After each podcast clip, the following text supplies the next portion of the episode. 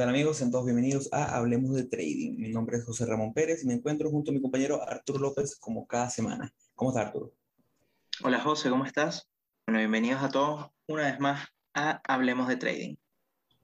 Como siempre, una nueva semana donde estaremos hablando tópicos de importancia para toda la comunidad de traders y de aspirantes a traders de toda Latinoamérica y habla hispana. Tenemos seguidores en Estados Unidos, en España, en muchísimos países y cada día la comunidad crece gracias a ustedes y a su recomendación.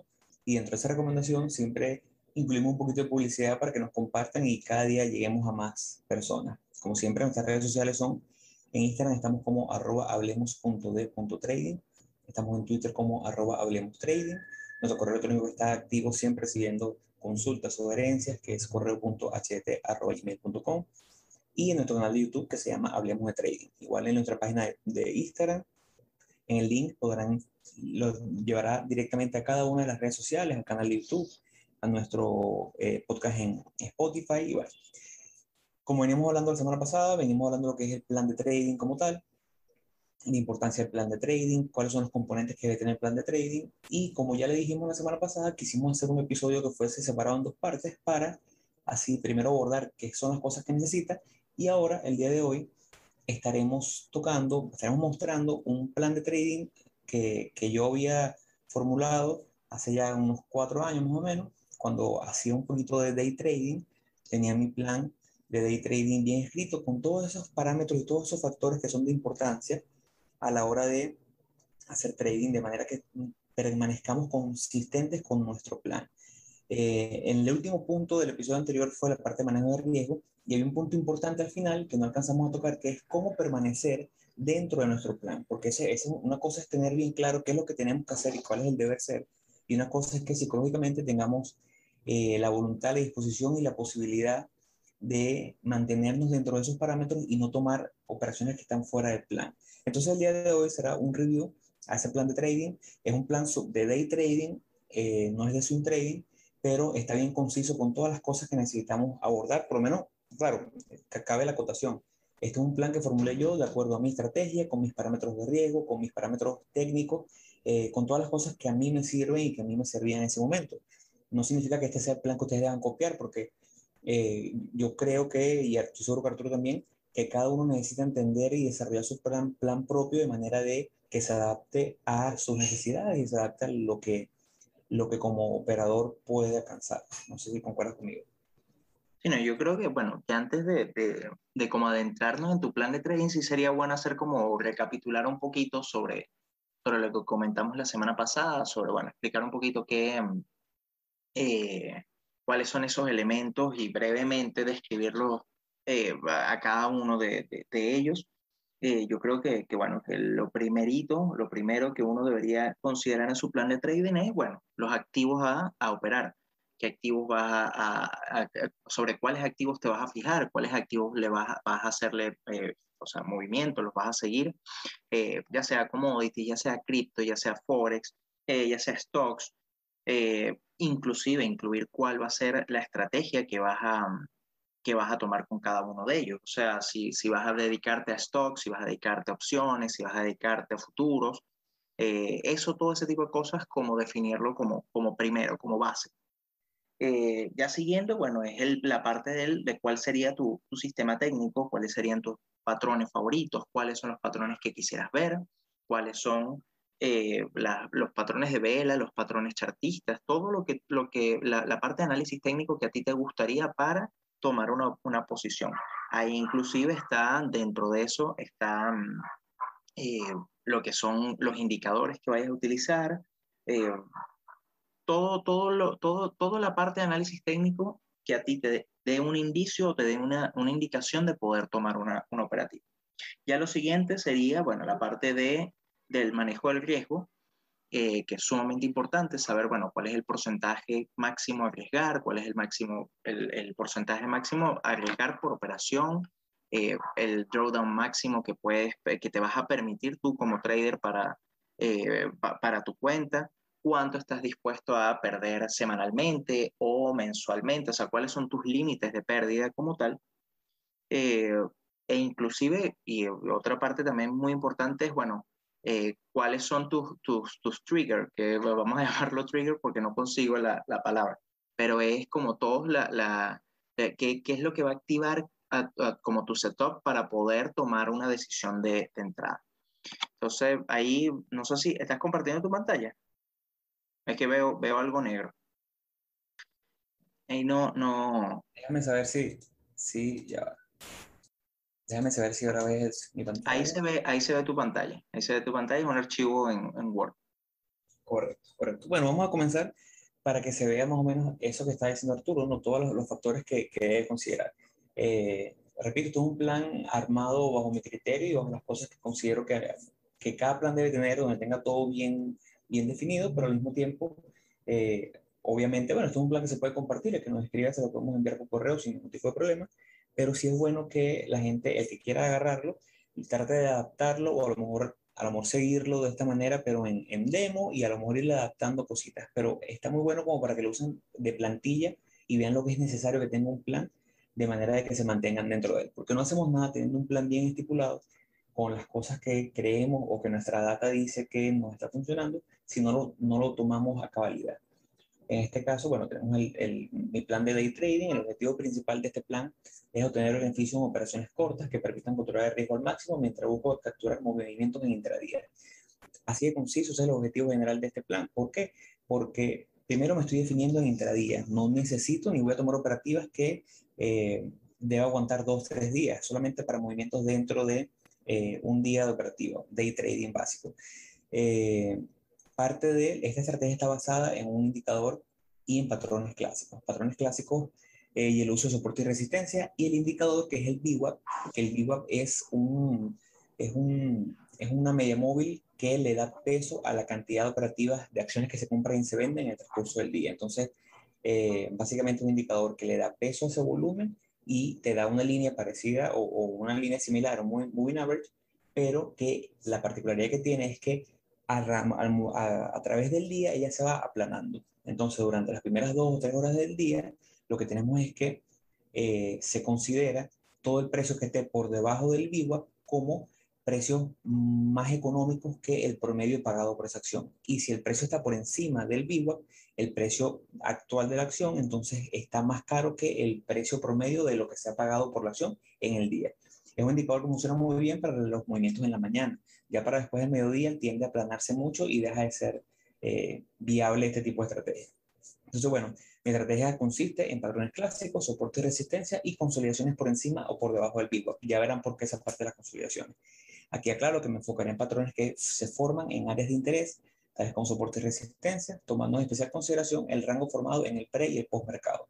Recordemos que esto, muy distinto a lo que hacemos con swing trading, en este caso necesitamos información que nos permita capturar rebotes capturar resistencia y soportes y el premercado siempre tiende a ser un, unas buenas zonas respetadas. Muchas veces cuando tocamos un precio, eh, el precio más alto del premercado, cuando comienza el, operativo en el día, lo que tenemos es rebotes o pullback que se van dando porque se respetan esa zona varias, muchísimas veces. Eh, y me enfocaré en consolidaciones por encima del VWAP para hacer long y por debajo del VWAP para hacer short. Esto es importantísimo porque esta es una de las principales consideraciones que tengo yo para tomar este tipo de operativas. Trato de que la consolidación esté por encima del VWAP y si rompe voy al long, si está por debajo y rompe hacia abajo voy al short. Pero esa, esa consolidación por debajo o por encima es lo que me permite a mí eh, definir el, la dirección. Y eso es súper importante porque si la consolidación está muy por debajo del VWAP y rompe hacia arriba, yo no tomaré esa operativa. Entonces es importante que esté escrito para esa manera delimitar muy bien cómo será mi tipo de operativa. En la parte principal, bueno, estaremos hablando de patrones clásicos, por encima, por debajo del VWAP.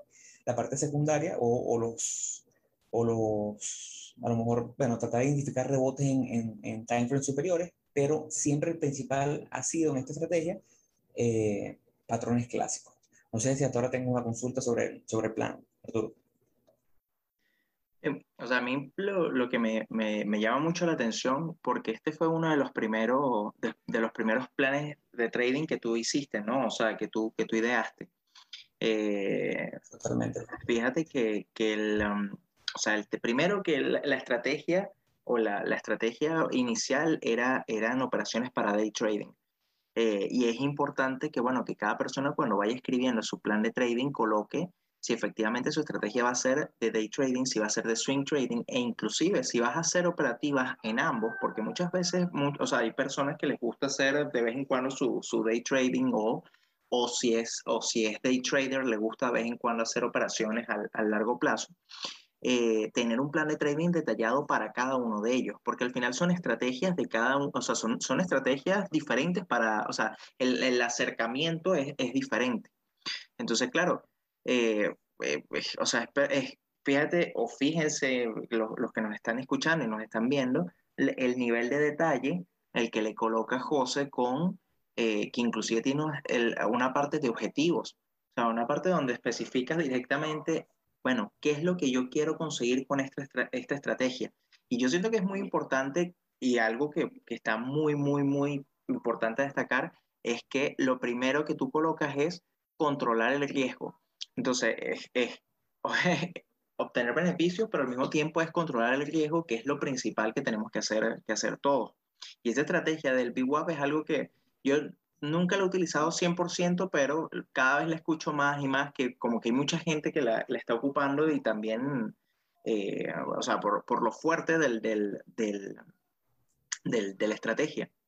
A mí me gusta muchísimo, me gusta muchísimo la estudié mucho tiempo y, y este plan fue eh, es verdad, este fue el primer plan que yo, que yo me senté redacté con todo bien definido y ya cuando esto tiene, tiene 3, 4 años, pero creo que tiene 4 años, pero eh, ya venía, el, al día de hoy, si, si siguiera haciendo day trading, este sería el plan que hiciera, porque realmente tiene todos los componentes que a mí me gusta de manejo de riesgo muy, muy, muy, muy bien definidos. Y esto habla de cómo ya hace 3, 4 años ya yo venía con enfoque máximo hacia manejo de riesgo. Eh, esta estrategia el del VWAP es la sumatoria de varias cosas que estoy aprendiendo, tanto el uso del VWAP como eh, estrategias que se llaman eh, Second Day After Earnings o, movimientos del segundo día después del reporte de ganancias, que le dan un poquito más de volatilidad a ese tipo de nombres. Aquí esta estrategia tiene algo bastante importante y es que es muy diferente a todo lo que, lo que hemos hablado o lo que nosotros hacemos en la parte de swing trading. Eh, más adelante verán un poquito por qué, pero principalmente es porque Igual, stocks que yo, que yo, que yo manejo están ya escritas aquí. Estas son los stocks que yo me permitía operar haciendo day trading, solamente esta que estoy sustrayendo aquí. El S&P, los Qs, Apple, AMD, Twitter, Bank of America, petróleo, eh, nombres que tenían en ese momento muy buen movimiento. Ahorita podría actualizar y quitar algunos nombres, pero solamente me mantenía en. Tenía mi watchlist donde todavía lo tengo, donde solamente estaban estos nombres y yo los vigilaba en dos monitores, todos y cuando veía que se formaban todas las consideraciones que a mí me gustaban, yo entraba en una operativa. ¿Qué es la principal diferencia? Que en swing trading yo no tengo un watchlist constante, sino que mi watchlist todas las semanas va cambiando porque todas las semanas hay nombres que desecho, hay nombres nuevos que estoy viendo que tienen buenas consolidaciones y las voy agregando.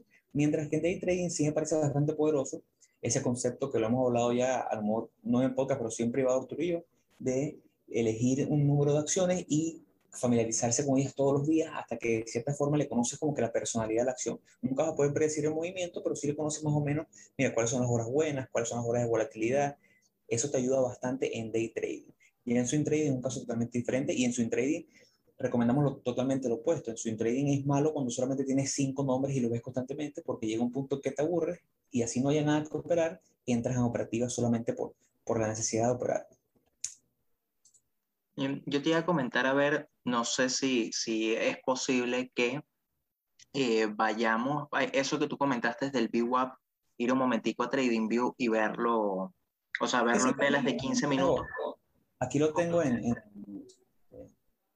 varios ejemplos porque una de las cosas también chéveres de, de, esta estrategia es que siempre por, por lo menos, bueno, de ocho nombres, por lo menos uno siempre se da una operativa. Lo que pasa es que no...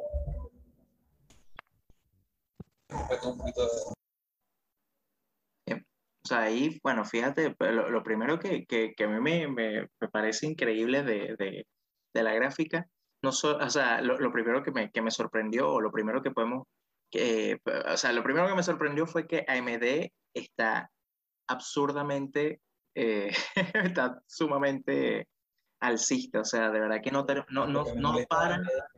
¿Cómo? lo que me molesta de MD es que tuve un long hace ya dos, tres semanas, entré en 106, salí en 125, me creí el Dios y estaré en 152. En 150, sí, ¿no? Y que, y que impresionante porque no pareciera, o sea, no, no pareciera que tuviese como límite, o sea.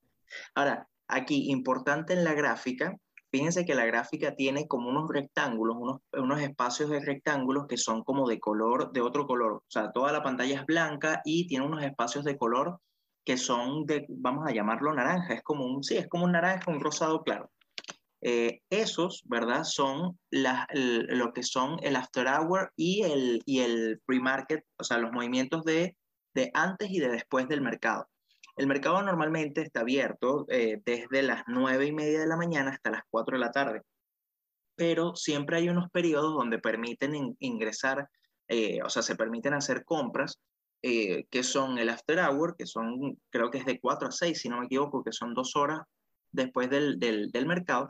Y en la mañana, antes de la apertura, también hay una hora, una hora donde se permiten hacer eh, operaciones que, si no me equivoco, es de, de, de 7 a 9 y media, si no me equivoco. Entonces, claro, eh, en esos, eh, esos rectángulos que, están, que, están, que se muestran en la figura, esto porque es en, en velas de 5 minutos, pero ahí muestra el volumen o el volumen o el movimiento que tuvo el precio en el, en el pre-market y en el after hour que como dijo José, para su estrategia de, day trading, él se fijaba mucho en ellas porque, eh, porque o sea, respetaba mucho las zonas de precio o normalmente respetaba, o sea, no siempre, pero respetaba eh, muy bien las zonas de soporte o resistencias que podían dar en, esa, en esos horarios. Totalmente. Y es que una de las cosas que me, que me da importancia es que no solo el hecho de que, de que a lo mejor podía conseguir un rebote en esa zona, sino que aparte te permite identificar la fuerza de la acción. Por ejemplo, vamos a hacer ahora un review basándonos en, esa, en, esa, en lo que hemos leído hasta ahorita del plan de trading, de cómo sería una operativa. Tenemos este rango que el mínimo fue 137 en, en, en el premercado y el máximo fue 140. Cuando el mercado abre, lo que vemos es una vela bajista, de repente sube fuertemente, pero inmediatamente cae. Y inmediatamente estoy viendo que el mercado en los minutos siguientes, y aquí tenemos 5, 15 minutos de mercado, 20 minutos, en la primera media hora, el mercado no fue capaz de superar el precio máximo de premercado. Y ahí te habla de un poquito de debilidad. Ideal hubiese sido romper con fuerza al inicio y nunca, nunca eh, retroceder por debajo del máximo del premercado. Aquí vemos como el VWAP, él comienza con elasticidad y en el camino él se va aplanando. Por eso es que después del mediodía, ahora en Nueva York, ya la estrategia pierde un poco de validez porque el VWAP deja de ser referencia. Entonces, en este caso, vimos cómo cayó, consolidamos, tuvimos una consolidación, que esta, es de las operativas que más me gusta cuando consolida, pero está consolidando, formando una especie de patrón. Aquí tenemos lo que sería un triángulo, que puede ser, en la definición sería un triángulo eh, alcista por el tope, pero en este caso, como viene en caída, sería un triángulo bajista. Eh, incluso lo pudiéramos dibujarle una contralínea. Recordemos que, bueno, en patrones cuando estamos en time frame inferiores, tienen a ser un poco más erráticos porque nos, es difícil que queden dibujados de la misma manera. Pero bueno, aquí veíamos cómo consolidaba, subía, bajaba, subía, nuevamente no pudo superar este techo que fue formando y en este punto ya yo aquí voy visualizando mi operativa. Inmediatamente yo veo, bueno, no hemos logrado superar el precio del premercado, el, el máximo, no hemos logrado llegar al punto máximo después de la apertura del mercado, el precio está consolidando en un, patrón que a mis ojos son bajistas, eh, estoy consolidando justo, muy pegadito del VIVA, pero en un patrón que posiblemente me dé caída, yo inmediatamente aquí plantearía una entrada con un target hacia el mínimo que hizo después de la apertura. Y ese mínimo de la apertura está en este punto, que estaríamos hablando de 236.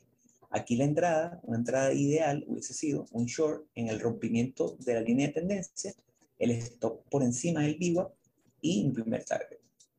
Podríamos usar varios targets. Un target hubiese sido el mínimo del premercado, otro target hubiese sido el mínimo del día y otro target muy bueno también puede haber sido el cierre del día anterior. Y el cierre del día anterior en este caso era 136, que es justamente más abajo. Entonces, vemos cómo podemos tener operativas de relación riesgo-beneficio de 1 a 5, arriesgando 1%, 1% o un R, un riesgo por 5, que se hubiese capitalizado muy, muy, muy bien. Esto es lo básico de, de ese tipo de estrategia. Si tienes alguna pregunta. No, o sea, simplemente como destacar un poco algunas cosas. Eh, obviamente, eh, cuando uno va a day trading, eh, uno, o sea, a ver, considerar zonas de soporte o considerar zonas de resistencia en temporalidades tan bajas eh, es un poco complicado porque duran mucho menos que lo que pueden durar en, en, en temporalidades más, más, temporalidades superiores. Entonces, realmente la recomendación para, o sea, para establecer zonas de soporte y zonas de resistencia es verlo en, en, una temporalidad mayor, verlo en velas diarias, verlo en velas semanales, que esos son zonas de precio que realmente respetan. Ahora, eh, lo otro interesante del day trading o de las operaciones intradía es que si bien la acción va a seguir la, el movimiento general de la acción, o sea, si la, si la acción viene en una tendencia alcista, eventualmente en los time frame inferiores vas a ver que él eventualmente va, se va, va, a ser, va, o sea, va a continuar esa tendencia, pero vas a ver siempre mini tendencias, que es justamente lo que ocurre aquí.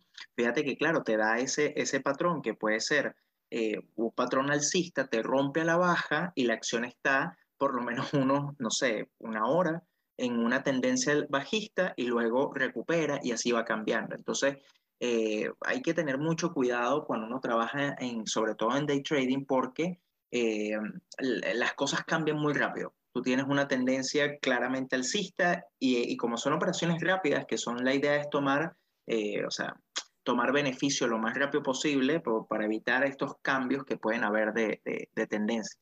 Pero en general... ¿Cómo? El contexto, el contexto también es importante porque la consideración inicial de el máximo y el mínimo del premercado ayuda muchísimo a imaginar o a, o a interpretar cómo está la fuerza relativa, la fuerza de la acción al momento, esa primera media hora, esa primera hora del mercado. Si nos vamos a un ejemplo del día anterior, podemos ver cómo teníamos un máximo del mercado, abrimos por encima del máximo, lo rompemos, consolidamos y una vez que rompe por encima, estamos consolidación nuevamente, una consolidación, consolidación por encima del VWAP. Recuerden bien la consideración especial que tiene el, el plan de trading, que es que solamente vamos al long cuando estamos por encima del VWAP y al short cuando estamos por debajo. Yo aquí no me consideraría jamás un short porque estoy por encima del VWAP. Además, estoy viendo cómo mi consolidación se mantuvo eh, positiva, por así decirlo. Nunca toqué el mínimo del premercado y inmediatamente me, algo me está diciendo que la acción está moviéndose con fuerza. Y una vez que rompe por encima del máximo del día y del premercado, nunca regresó. Nunca llegó a tocar otra vez un mínimo. Entonces, ese tipo de consideraciones son bastante importantes. Por eso, aquí puse varios ejemplos de, de, la, de, la, de la, operativa, porque eh, ayuda a identificar o ayuda a ver cómo el premercado me ayuda bastante. Aquí tenemos un premercado bastante eh, pequeño, pero si vemos una zona que ya en un time frame de 15 minutos ya me venía dando referencia, vemos cómo habíamos una consolidación el día anterior, vemos cómo cuando abre el mercado, abre con fuerza, consolida, vuelve a tocar este punto de que ahora funciona como un soporte, pero no pudo romper por debajo. Y ya vengo de 10 pasados donde el precio le costó romperlo y ahora vemos cómo después que lo rompió le cuesta pasar por debajo. Consolido, consolido, consolido. Yo aquí podría incluso eh, dibujar lo que sería un triángulo simétrico y una vez que rompe, lo ideal hubiese sido un target al máximo del día que lo cumplió perfectamente y me hubiese dado una buena relación riesgo-beneficio. O sea, la cuestión siempre va en base a el VWAP y la relación a los días anteriores. Si lo ayudamos con lo que dice Arturo de soporte y resistencia en tiempo superior, le damos aún más poder a la estrategia. Claro, sí, así mismo. Ahora, otra cosa, yo sé que no sé si hemos llegado ya a esa parte de, cuando estás especificando el, el, plan de trading, pero tus consideraciones de volumen con, para esta estrategia de, de, de day trading. Bueno, vamos a regresar un poquito. Lo que pasa es que no, no, hemos llegado hasta allá, pero vamos, a, vamos, a, vamos a seguir leyendo lo que viene porque ya viene volumen. Eh, después la, considerar, la, la, la, consideración inicial es patrones clásicos. Ve como ya siempre dibujamos un patrón clásico y consolidaciones por encima por debajo del VWAP. Eh, con soportes identificando, como tú bien dices, eh, identificando zonas de interés en, en time frame diarios de 60 minutos, 15 minutos y 5 minutos Aquí vemos setup ideal, eh, patrones formados tras rebotes alcistas o bajistas en áreas de soporte y resistencia, soportado por el VWAP. Vamos, repito, a la parte de relación entre riesgo-beneficio, que siempre lo hablamos. En este caso, considerar para ambas estrategias, busco formaciones claras en operaciones que medyan relación riesgo-beneficio mínimo de 2.5 y idealmente de 3, superiores a 3. ¿Por qué? Porque eh, ahorita en, day, en swing trading me enfoco en operativas que estén por encima de 3, pero en day trading a veces el rango es menor y es más difícil conseguir operativas que den tanto. Aparte son movimientos tan rápidos que muchas veces se dificulta o nos frustramos cuando queremos entrar solamente en operativas que me den eh, reacciones de beneficio mayores a 3. No siempre ocurre. Pero aquí venimos a la parte del volumen, que es importante. Busco volumen decreciente en formaciones de patrones y áreas de consolidación y expansión en rompimientos y rebotes. Low, low volume pullbacks. ¿Qué me, ¿Qué me dice esto? Volvemos a la gráfica. Por ejemplo, en este caso, yo veo como del inicio al cierre tenemos un volumen decreciente. ¿Qué es lo ideal aquí? Que una vez que yo rompe, yo rompa, el volumen se expanda suficientemente y que ese pullback que hace generalmente sea de bajo volumen. Yo creo que más adelante aquí se ve mejor. Vemos otra vez un volumen decreciente que una vez tras el rompimiento vemos cómo va aumentando el volumen, aumentando el volumen. En, en el volumen vemos cómo está la baila de rompimiento y vemos un volumen bastante grande considerando los volúmenes anteriores. Si lo viéramos a lo en, en, en una, un time frame aún inferior, para mí no me gusta mucho bajar el de 5 minutos, veríamos cómo consolidamos, el volumen fue decreciente, rompimos con una barra de volumen superior, una barra de volumen mayor a las anteriores, y luego el pullback fue con un volumen inferior. Entonces ya me está diciendo que los compradores están en poder y no son los vendedores. Y después el siguiente movimiento fue con incremento de volumen. Este son el tipo de consideraciones que a mí me encantan. Volumen, rompimiento con volumen alto, el pullback con un, con un volumen bajo y luego el crecimiento del volumen y del movimiento. Está bien, está genial porque lo, eh, es que no, no lo había, no, bueno, no habíamos llegado justamente a esa, esa zona y claro, obviamente el, eh, o sea, el, a, lo que quiero llegar, yo sabía que, que tenías que tener volúmenes dentro de, dentro de tu plan de trading, pero como no lo había visto, por eso hice la pregunta, pero lo importante acá es que eh, fíjate que tienes claro lo que vas a hacer, no vas a, tomar, no vas a tomar operaciones que no cumplen los parámetros que te estableciste dentro del plan de trading es lo importante. O sea, al final es un tema de, eh, puede ser que, no sé, que la acción ese día saltó a, no sé, pues, eh, hizo cualquier cosa eh, y te gusta o algo, pero si no está contemplado dentro de tu plan de trading, no las vas a tomar. Eso es lo, al final lo importante de todo esto es eso, porque mientras te pongas más reglas, que tú digas, bueno, mira, me gusta el rompimiento con volumen, ¿qué pasa si tienes un rompimiento sin volumen? No la tomas porque no está dentro de tu plan de trading hay un, no sé, una consolidación que está por encima del VWAP, pero, la, pero te está diciendo a todo, a, a gritos, que la acción va a caer, no la tomas porque tu consideración del plan de trading o tu estrategia te dice que tiene el precio que estar por debajo del VWAP. Y lo importante de esto es que eh, esto, o sea, lo, lo, interesante de esto es que nosotros estamos eh, viendo o revisando tu primer plan de trading que me imagino que eh, lo, lo, o sea, como que esta es como la, la versión final, pero eh, este tuvo que ver, o sea, eso no lo hiciste de un día para otro, esto es... Claro, exactamente, exacto.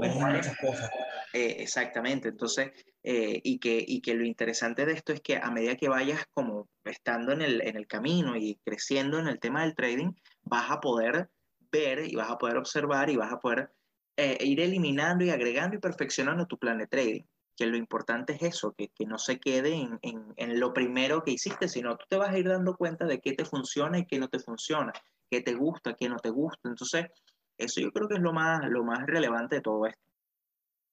Totalmente. Aquí otro ejemplo de el precio abrió esta vez por debajo del, del volumen, del, del, del, rango en, el premercado. Eh, el consolidó, consolidó, consolidó. Y una vez que consolida el precio por encima del VIWA, que yo espero irme al long, vemos cómo el volumen fue decreciente en el camino. Entonces, estas son las evidencias que yo voy sumando. Y vemos cómo en el plan, como tú dices, ese, fue el plan final después de, de, un año agregándole y quitándole cosas. Y ahí están todas las consideraciones que me gustan. Me gustan eh, los patrones clásicos que siempre me han gustado. Me gustan eh, operativas que estén por encima de 2.5, 3 relación riesgo-beneficio. Y después llegó la parte del volumen que me da mucha validación. Entonces, aquí vemos cómo yo voy viendo este movimiento, voy viendo la formación del patrón, voy viendo el volumen cómo va cayendo, ahí voy formando una hipótesis alcista, mira, la consolidación se está dando y yo creo que es probable, aparte venimos de AMD que viene eh, después un reporte de ganancias, es muy positivo, es probable que rompa, y una vez que rompe, rompe con un volumen bastante fuerte, rompe con mucha fuerza, después hace una consolidación, y este es otro punto importante, porque si yo me había puesto de target a lo mejor el máximo el día anterior, y veo que está consolidando en el rango del día anterior, y veo cómo después esa consolidación es con un muy bajo volumen, como se dio el caso, me permite a mí decir, bueno, que yo voy a subir mi stop un poco, de manera que ya la operativa esté en break-even y ya no tengo ningún tipo de riesgo eh, directo en el mercado, pero me permite a lo mejor aguantarme y ver lo que pasó. Después de esta consolidación con bajo volumen, que nunca superó al volumen de rompimiento del patrón, tuvimos una segunda pierna alcista que hubiese dado una operativa con una relación de beneficio espectacular. Incluso la, operativa plantea como está, con una entrada por encima de este punto anterior, un stop por debajo de la vela de rompimiento, pues ya, ya, lo hemos hablado, y un target en el punto máximo del día anterior, me hubiese dado una, una relación de beneficio de casi 6. O sea, una muy buena operativa que me hubiese dado muchos buenos beneficios. Lo que pasa es que yo, bueno, en el camino descarté de trading porque mi trabajo no me lo permite, no puedo estar pegado de la pantalla y al mismo tiempo sí te da un poco más de ansiedad y un poco más de estrés que, bueno, que realmente no es lo que buscamos cuando, queremos hacer esto. Pero esta estrategia, bueno, la compartimos hoy de una manera muy transparente, muy honesta, sin, sin querer ocultar nada, eh, porque, bueno, como dijo eh, Richard Dennis cuando, cuando empezó el plan de las tortugas, eh, a él no le importaba, él decía que él podía, ya luego tenemos un episodio donde hablamos de él podía escribir y publicar en el, en el periódico más importante de Estados Unidos todas las reglas para hacer un trade exitoso, e igual la gente no lo iba a lograr, porque no, no importa, yo les puedo pasar este plan y ustedes lo pueden leer, pero si no tienen la psicología la, la fuerza de voluntad como para seguirlo y adecuarlo a sus necesidades, no, no podrán ser exitosos.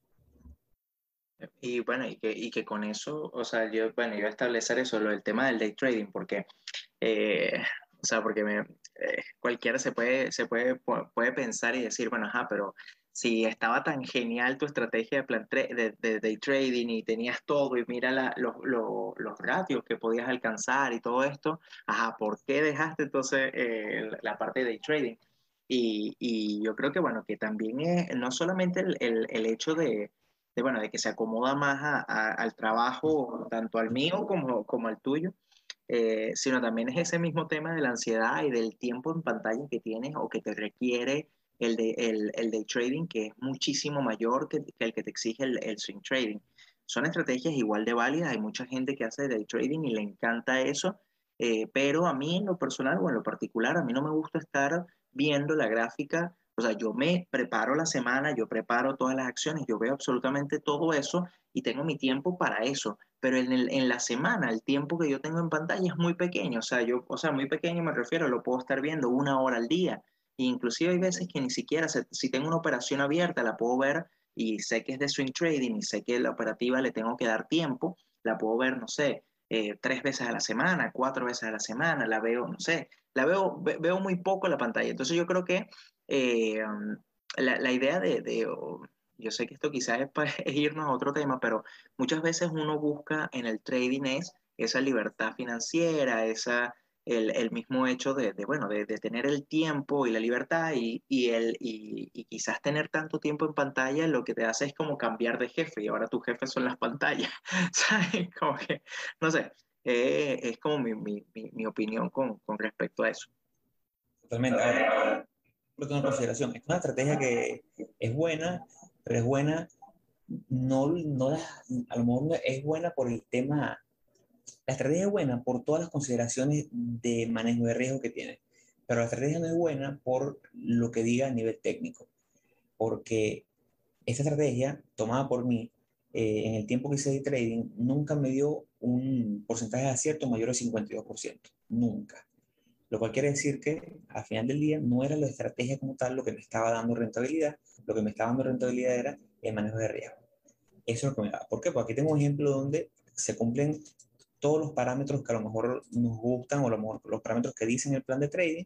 Vemos cómo el precio eh, rompió por encima del, del volumen de del precio de premercado, consolidó, tuvo una consolidación aquí por encima del VWAP y yo pude haber entrado al long en este, en este, en este punto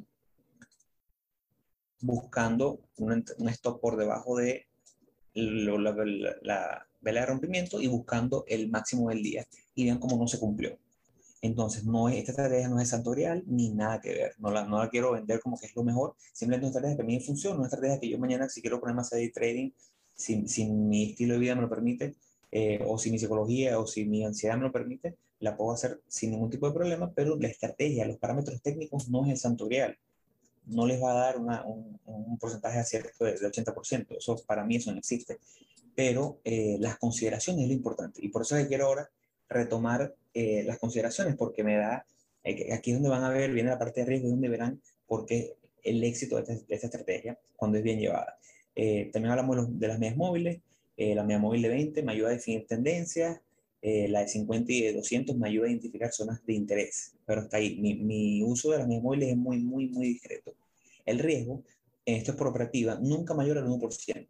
Nunca mayor al 1%. Hablamos de una estrategia que fue escrita hace cuatro años y vemos como ya nos estamos guiando por ese máximo del 4%. Preferiblemente del 1%, preferiblemente 0.75% de riesgo por operativa. Y el riesgo máximo o la pérdida máxima permitida por día, 1.5. ¿Por qué funciona esto así? La primera operativa me la permitía de 1% o 0.75. Si era negativa, la segunda operativa me la permitía de 0.5% eh, hasta llegar al 1.5% de riesgo máximo y ya. Si en un día perdía 1.5, no operaba más. Y lo bueno es que como una estrategia que solamente es viable para la, para la mañana hasta el mediodía, esto me permitía que si tenía esas dos operativas o tres operativas negativas en hilo, cerraba la computadora. Eso permitía que un día pudiera ser un día bueno de 3, 4% y un día malo 1.5% se acababa ahí. El riesgo inicial de entrada siempre trataba de entrar con 0.5% y que ese pullback eh, que generalmente se da, que era con bajo volumen, como ya lo vimos en una de las, de las operativas que planteamos como ejemplo, en ese pullback de bajo volumen yo ya agregaba 0.25% para llevar ese, ese riesgo a 0.75. Por eso que aquí decimos, vemos como dice preferiblemente 75%, porque generalmente en operativa promedio era 75%, 0.75% de riesgo. Eso me permitía que si era negativa, la siguiente podía entrar con 0.5 y la otra podía entrar con 0.25 y nunca pasarme de 1.5 máximo de pérdida diaria. ¿Alguna pregunta con eso? ¿Alguna pregunta? No, sin ninguna pregunta. Ahora, igual, igual lo otro, lo otro que, que también me, me, o sea, me parece o sea, importante resaltar con esto es que eh, muchos de los, de los brokers, si no tienes una, o sea, cierta cantidad eh, dentro del broker, tu cuenta no, no te permite hacer más de tres day trades diarios. Entonces también, eh, bueno, no, perdón, diarios no, semanales. Entonces, entonces, claro, también eso, eh, o sea, eso también te limita a que, bueno, que tienes que tomar eh, operaciones muy buenas. O sea, bueno, no, no, operaciones muy buenas me refiero a operaciones que... Hay, hay que ser selectivo. Hay que ser muy selectivo. Esa, eso es lo que quería, lo que quería decir. Entonces, claro, eh, eso es lo que te dice es que, bueno, máximo vas a, tener un 3% de pérdida semanal si tienes las tres pérdidas en, en fila. Eh, y, que obviamente si, si tú le pones una máxima pérdida diaria de 1,5 y pierdes todos los días, eh, estamos hablando de que, bueno, ya que el, porcentaje es mucho mayor. Creo que es por, en sí, es por debajo de 25 mil dólares la cuenta que no... Que te lo que llaman Power Day Trading, que es el, esa, la regla que tiene la SS, no permite que una cuenta con menos de 25 mil dólares pueda tomar más de, de tres operaciones de day trade, o sea, compra y venta el mismo día, en cinco días continuos. Exactamente. Hay mucha gente que se queja de eso. Yo creo que el que está comenzando no quiere que eso, que eso sea así porque quiere tomar más operativas, pero el camino no es tomar más operativas, el camino es tomar buenas operativas. Eh, y bueno, no me refiero a que sean todas positivas, bueno, me refiero a que sean dentro de un plan así bien estructurado. Eh, por eso creo que lo mejor es que la gente comience con swing y en el camino que hagan ese capital puedan, si quieren, pasarse a day trading. Eh, porque sí, cuando lo haces con menos de 25 mil dólares hay que ser muy selectivo y eso también te, te hace que te cueste el, pull the trigger porque tienes miedo de gastar esa bala cuando solamente tienes tres balas a la semana, por así llamarlo. Eh, sí, no, es justamente eso. Ahora, con antes de que, de que toques, porque me, me, parece que está genial, fíjate que también está establecido, bueno, dónde va a ir tu stop loss, dónde va a ir, cómo vas a, proyectar tus targets, eh, está genial, pero eh, algo que comentaste antes era de que tú tomabas esas stocks que están abajo. Ahora, ¿de dónde salieron esas stocks? ¿Por qué seleccionaste esas? ¿Por qué no seleccionaste otras? ¿Qué, qué, o sea, ¿qué te hizo tomar esa, esas que están ahí? Bueno, me gusta que esta es una piscina de acciones que tocan buena parte de los, de, de los sectores en la economía que se mueven bastante bien.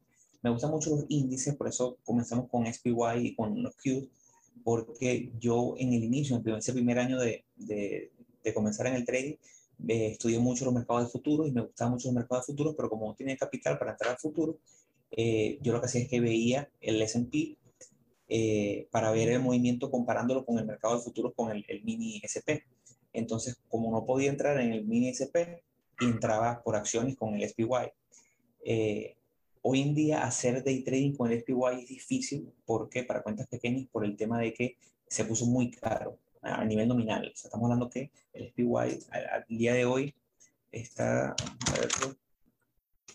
está en exactamente en 470 dólares, más o menos. Entonces, eso complica un poco las cosas para cuentas pequeñas. Pero bueno, aquí tenemos un ejemplo del día de ayer de, de, cómo se hubiese podido tomar usando esa estrategia. Aquí tenemos lo que yo vería o yo veo como un mini hombro, cabeza, hombro. El hombro aquí, aquí está la cabeza, aquí el segundo hombro. Una consolidación que en lo que rompió la baja se puede haber tomado con un buen stop loss por encima de la vela de rompimiento y un buen target a lo mejor en el mínimo de eh, el intradía del, del precio supermercado. Entonces, eh, por ese lado me gusta bastante. Las otras eran Apple, AMD, Twitter, que en ese momento todavía se mueven bien, pero en ese momento eran eh, las que tenían un ATR mayor y me permitía aprovechar esa volatilidad, porque esto es una estrategia que necesita buena volatilidad, necesita buen ATR, porque necesita buen movimiento de precio como para que al momento del rompimiento el precio sea explosivo y se mueva bien.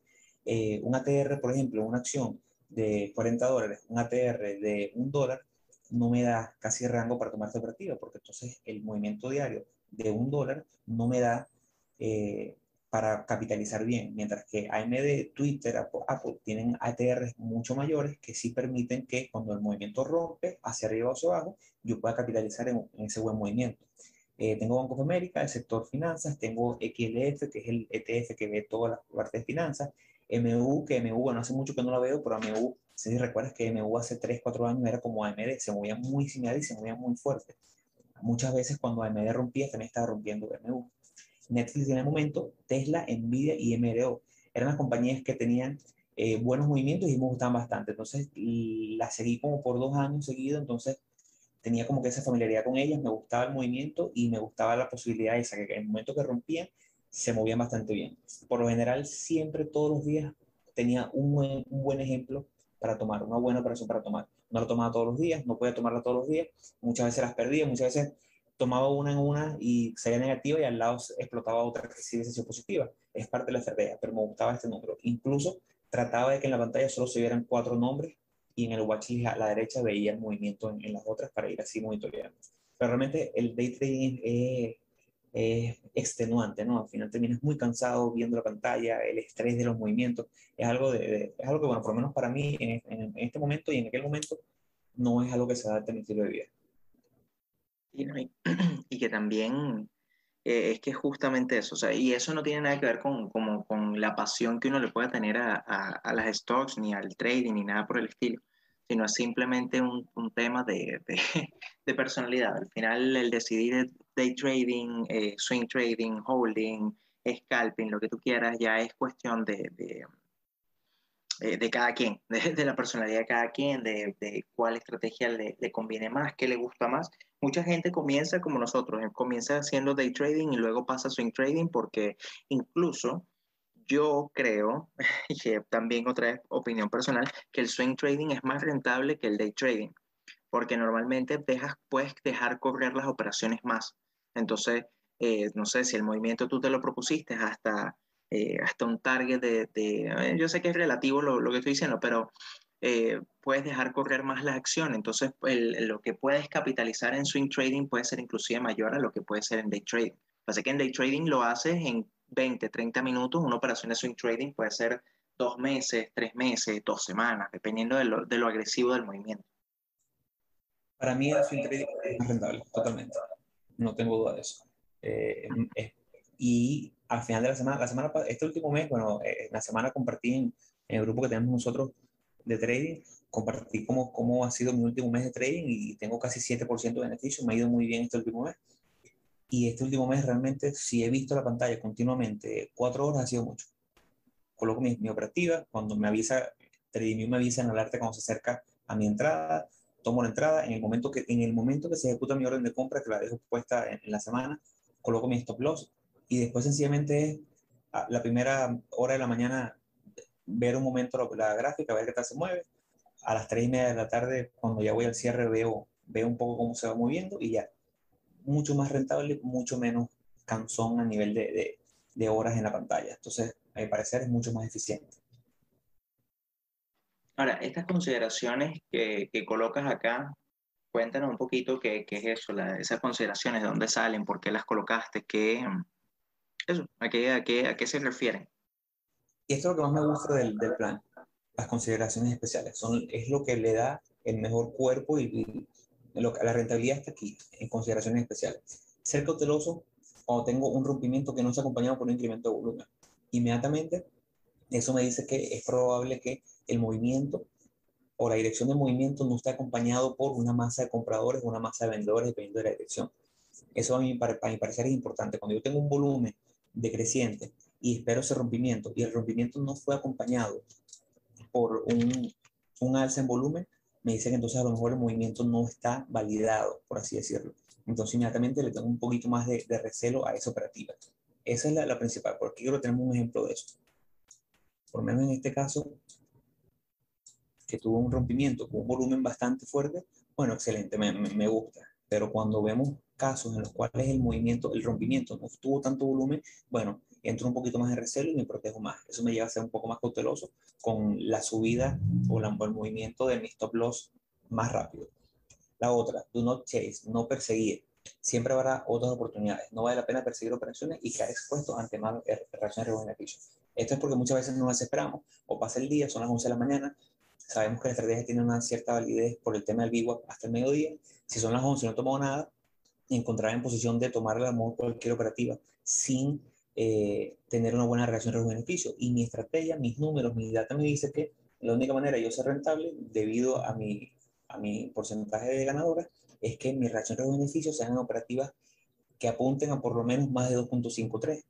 Si yo solamente quiero entrar, por, solamente por, el, por el, el hábito, en una operativa que solamente me da uno, dos de relación riesgo-beneficio, sé que a lo mejor esa puede salir positiva, no puede ser negativa, pero a largo plazo ahí no voy a tener rentabilidad. La rentabilidad la consigo cuando me enfoco en operativas que tienen potenciales de triplicar mi riesgo inicial. Eso es súper importante. Pero eso es, un, eso es un hábito que se crea eh, tomando mucha conciencia en base a la estadística que te dan tus números. Porque si no, terminas cayendo siempre en, bueno, quiero operar solamente por, solamente por, por decir que operaste ese día. Eh, siempre tener en consideración el tiempo, time frame superiores. Eh, no queremos entrar en una operativa de 5 minutos que sea terrible en una hora súper importante. Si la operativa tiene una buena consolidación en cinco minutos, pero a lo mejor, eh, digamos, tengo un muy buen patrón alcista en velas de cinco minutos, pero cuando me voy a la gráfica de una hora, de 15 minutos, vengo una caída enorme, yo no quiero ir en contra de la tendencia, quiero permanecer con la tendencia. Entonces, por muy buena que se vea la operativa en cinco minutos, no voy a ir en contra de la corriente. Cuando está en peso superior, superior, me dice que probablemente no estoy con la tendencia. Otra parte importante. También mm, no me gusta tener, eh, entrar en setups o en operativas que tengan un precio sobreextendido, operativas que a lo mejor lo vemos mucho en MD, por lo menos estos días, digamos que, aquí tenemos un buen ejemplo. Después de el rompimiento de MD tenía una consolidación que a lo mejor me hubiese dado para volver a entrar. Tengo un mini triángulo aquí. Después de la primera operativa que rompió, consolidó, hubiese podido entrar en este punto, pero ya el precio viene extendido no significa que el precio no puede seguir subiendo, como eventualmente subió, pero en este punto el precio viene tan sobreextendido que a mi parecer lo mejor es aguantar un poco eh, y no arriesgarnos. Ya la operativa buena pasó, que fue en este punto. Ya en este punto es perseguir y no queremos perseguir. Eh, los primeros 10, 15 minutos son muy volátiles. Es muy difícil entrar en una operativa en los primeros 10 minutos del mercado. El precio se mueve muchísimo, no tenemos consolidaciones todavía claras, entonces lo mejor siempre es esperar que pasen los primeros 15 minutos por muy buena que la operativa se vea o por muy buena que la estrategia en general sea, los primeros 15 minutos es un error operar. Es muy difícil. Aquí está bien claro, no operar. Muchas veces tomaba operativas en el inicio del mercado y la volatilidad hacía que me, me, me tocara mi stop, me sacara y después seguía con el movimiento según yo lo, yo lo quería. Pero no es, no es eh, te da mucha volatilidad, te da mucho movimiento falso y no es rentable. Eh, esto es importante, hay que verificar no estar cerca de noticias que muevan el mercado, tales como reportes de ganancias, anuncios de la Fed o eh, dividendos. Súper importante. No hacemos nada viendo una operativa en cinco minutos cuando estamos eh, a minutos de un, de un, anuncio de Fed, porque si entramos, el, el, anuncio de la Fed puede hacer que nos tumbe. Esta es de mis favoritas. Saber dónde vas a entrar, dónde vas a salirte antes de entrar. Know where to get, where getting out before you get in súper importante. Yo antes de saber Antes de ver la operativa, lo primero que busco es dónde va a estar mi stop, dónde va a estar bien colocado mi stop, antes de entrar. Muy importante. Nunca entramos en una operativa sin saber dónde nos vamos a salir, dónde mi, mi hipótesis eh, es que hay invalidada. Súper importante. Nunca agrandar o extender el stop original. Pasa mucho que entramos en una operativa y después que estamos ahí, que le colocamos el stop, como vemos que está cayendo, queremos darle más rango al stop y bajamos más el stop. Eso es un error, porque lo que estamos es aumentando el porcentaje de riesgo que iniciamos, que, que, que pusimos inicialmente. Y nunca nuestra, nuestro análisis va a ser más claro cuando estamos dentro de la operativa, siempre cuando estamos antes. Una vez que tenemos el dinero de por medio y que el dinero se está moviendo y que el dinero está en riesgo, ya inmediatamente nuestra psicología juega en contra. Entonces todo tiene que estar claro antes de la entrada, no después es importante cortar las pérdidas, súper importante. Si vemos que no se está moviendo bien, si vemos que hay fallas en, en, la operativa, cortar, por lo menos vender la mitad. No vacilar en ese tipo de cosas, en el cortar la mitad. Y la más importante de todas, protege la cuenta sin que las posibles ganancias importen. Lo importante es proteger la cuenta. No me importa si la operativa pareciera que me va a ganar 20% en un día. Me importa es no perder más de 1.5% en un día. Me parece, o sea, me parece increíble porque, o sea, hay muchas consideraciones, o sea, todas estas consideraciones son, eh, son tuyas, son personales, pero hay muchas que, eh, que, o sea, que yo, por ejemplo, como trader, recomendaría a todo el mundo como, como, utilizar. Hay mucha gente que tiene como estrategia utilizar los 10, 15 primeros minutos del mercado eh, porque los movimientos son muy volátiles y les gusta tomar operaciones en ese, en ese, en ese rango. pero sinceramente, yo creo que esos son los, los, los 10 o 15 minutos más difíciles de, de, poder, en dado caso, especular a dónde puede ir el movimiento de la acción. Eh, el mismo tema de, eh, así como la importancia de, de, proteger tu cuenta. Al final es un tema de que lo más importante, y lo vamos a repetir mil millones de veces, es eso, es eh, recortar las pérdidas al máximo y evitar que tu cuenta, o sea, evitar quedarte sin, sin dinero. Al final tú, es, es, lo más importante. O sea, el, el, tema, el tema aquí del, del, manejo del riesgo y del control del riesgo es algo que hay que establecer y hay que, o sea, yo creo que tú puedes quitar cualquier regla, bueno, no, no cualquiera, pero, pero me refiero a que eh, podrías modificarlas o podrías hacer algunos cambios, pero jamás, jamás cambies el stop loss cuando estés dentro de alguna operación, a menos que sea eh, a, a, cortar el stop loss. O sea, si eh, tu stop loss estaba a 2 dólares, subirlo a un dólar cuando el movimiento vaya en tu favor es una buena, es una buena opción porque estás recortando el riesgo. Pero si tú inicialmente tu riesgo era de 2 dólares y ahora lo bajaste, o sea, de 2 dólares me refiero a, al precio de entrada, vamos a hablar del, del 1%, y ahora lo bajaste un poco más, lo, lo, lo, lo expandiste un poco más, ya entonces aumentaste el riesgo y ya no estás, ya no estás perdiendo 1%, sino estás perdiendo 1,5, 1,6, 2%, lo que sea, y al final eso lo que hace es eh, que vayas a perder más, porque al final aquí no, no, nuestra, no, o sea, lo, lo, que nosotros queremos en esto no es ganarlas todas, sino ganar, eh, cuando ganemos, ganar más de lo que perdemos cuando perdemos. Entonces, eso es importante recordárselo y yo creo que eh, hay que hacerse un plan de trading de esta forma para, para lo que sea, o sea, para ya sea la estrategia que vayas a ocupar, el activo que vayas a operar, hay que generarse un plan de trading así de detallado, de forma tal de que lo puedas seguir, porque ya después tú vas a saber o te vas a memorizar las cosas y, y quizás luego ya no vaya a ser tan necesario estarlo repitiendo siempre. Pero en un principio es redactarlo, tenerlo así completo, imprimirlo y tenerlo al lado a la hora de operar y decir, esto es lo que yo voy a hacer, estas son mis consideraciones, estas son mis estrategias, estas son mis operativas, mi stop loss, mi entrada, todo. De forma tal de que podamos ser rentables, que al final el, el objetivo de, de, de, nosotros como traders. Bueno, yo creo igual que con esto ya podríamos terminar el, el episodio, quizás bastante, sería bueno leerlo o escucharlo en varias, en varias oportunidades, de forma tal de que puedan eh, quizás pausar un poco, anotar las cosas e ir viendo. Igual, bueno, como dijo José, les podemos facilitar este, el, este plan de trading a, a quien nos, solicite, nos, nos lo solicite eh, de forma tal de que pueda no eh, eh, tomar ideas, me refiero a, a, ver cómo está estructurado de forma tal de que puedas personalizar el, el, el tuyo. Así que bueno, eh, igual antes de despedirme, sí me gustaría que nos sigan en nuestras redes sociales. Nosotros estamos en Instagram como hablemos.de.trading Estamos en Twitter como Hablemos Trading.